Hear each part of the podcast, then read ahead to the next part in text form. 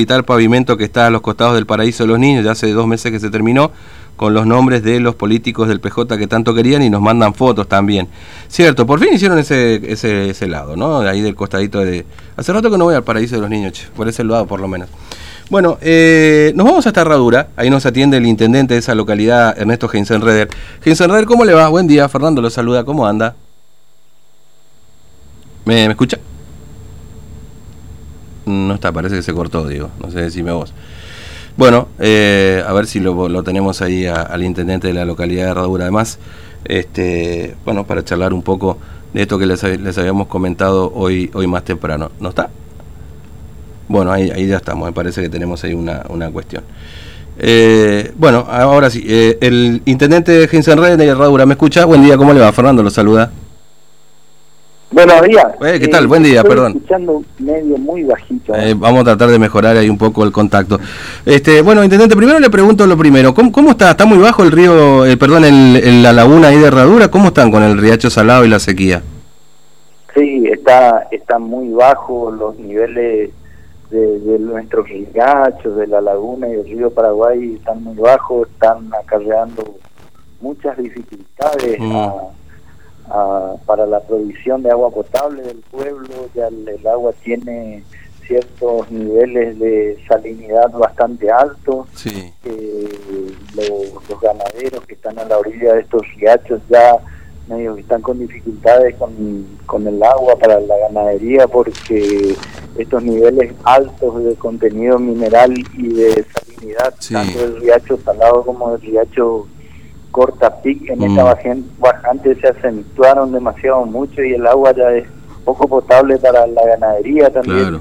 Sí, está muy bajo todo. Mm. Ahora, a, a mí me había llegado una versión, no sé si es cierto, intendente, por eso se lo pregunto, de que había unas dificultades también con la laguna, como que en, en, la, en la convergencia ahí de, del riacho salado y la laguna, como que se había cortado ya de tan bajo que estaba. ¿Es así, digamos, ya hay dificultades para la navegación en toda esa zona?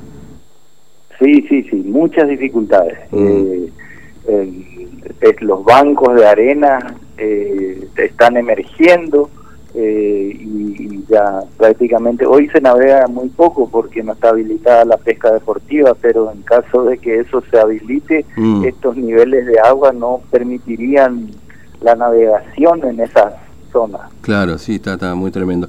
Este, bueno, de todas maneras, intendente, ayer ahí usted, a- no sé, creo que fue ayer, ¿no? Se vio un poco convulsionado ahí el pueblo con la llegada de, de, de- de un grupo de, de personas desde Paraguay que después fueron expulsadas también por la policía, ¿no es cierto? Sí, nosotros tenemos una amplia zona de frontera con el Paraguay y con el departamento de Ñembucú, Mm, acá enfrente, y hay muchas localidades cercanas, hay lazos familiares entre las personas de Herradura y gente del otro lado, y, y bueno, eh, se está controlando mucho esto con la policía de la provincia, con, Mm.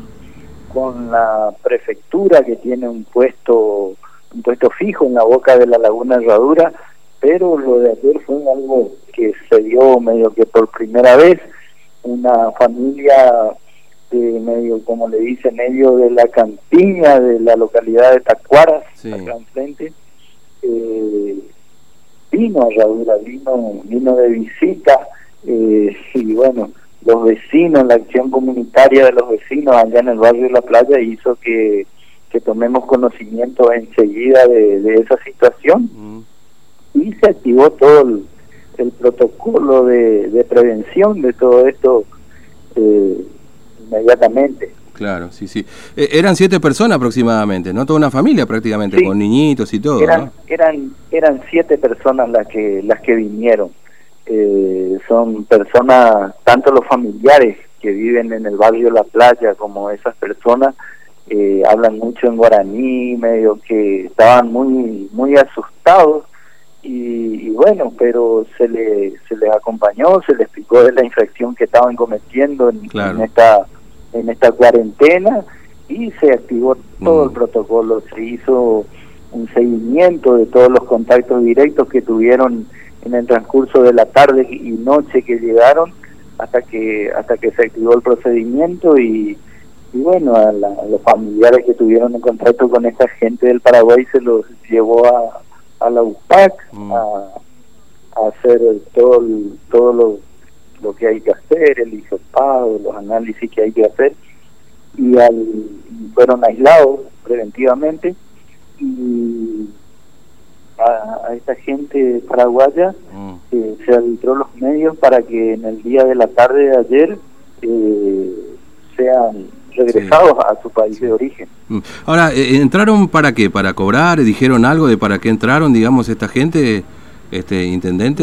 No, son gente que vinieron de visita, expresaron que tenían algunos inconvenientes familiares en mm. donde en donde vivían, donde donde residen allá en Tacuara claro. y, bueno se conectaron telefónicamente y vinieron por un paso en por un paso en una zona en una zona rural donde mm. donde se anda muy poco y donde están acostumbrados a pasar claro sí, sí, sí. Y, bueno vinieron vinieron mm.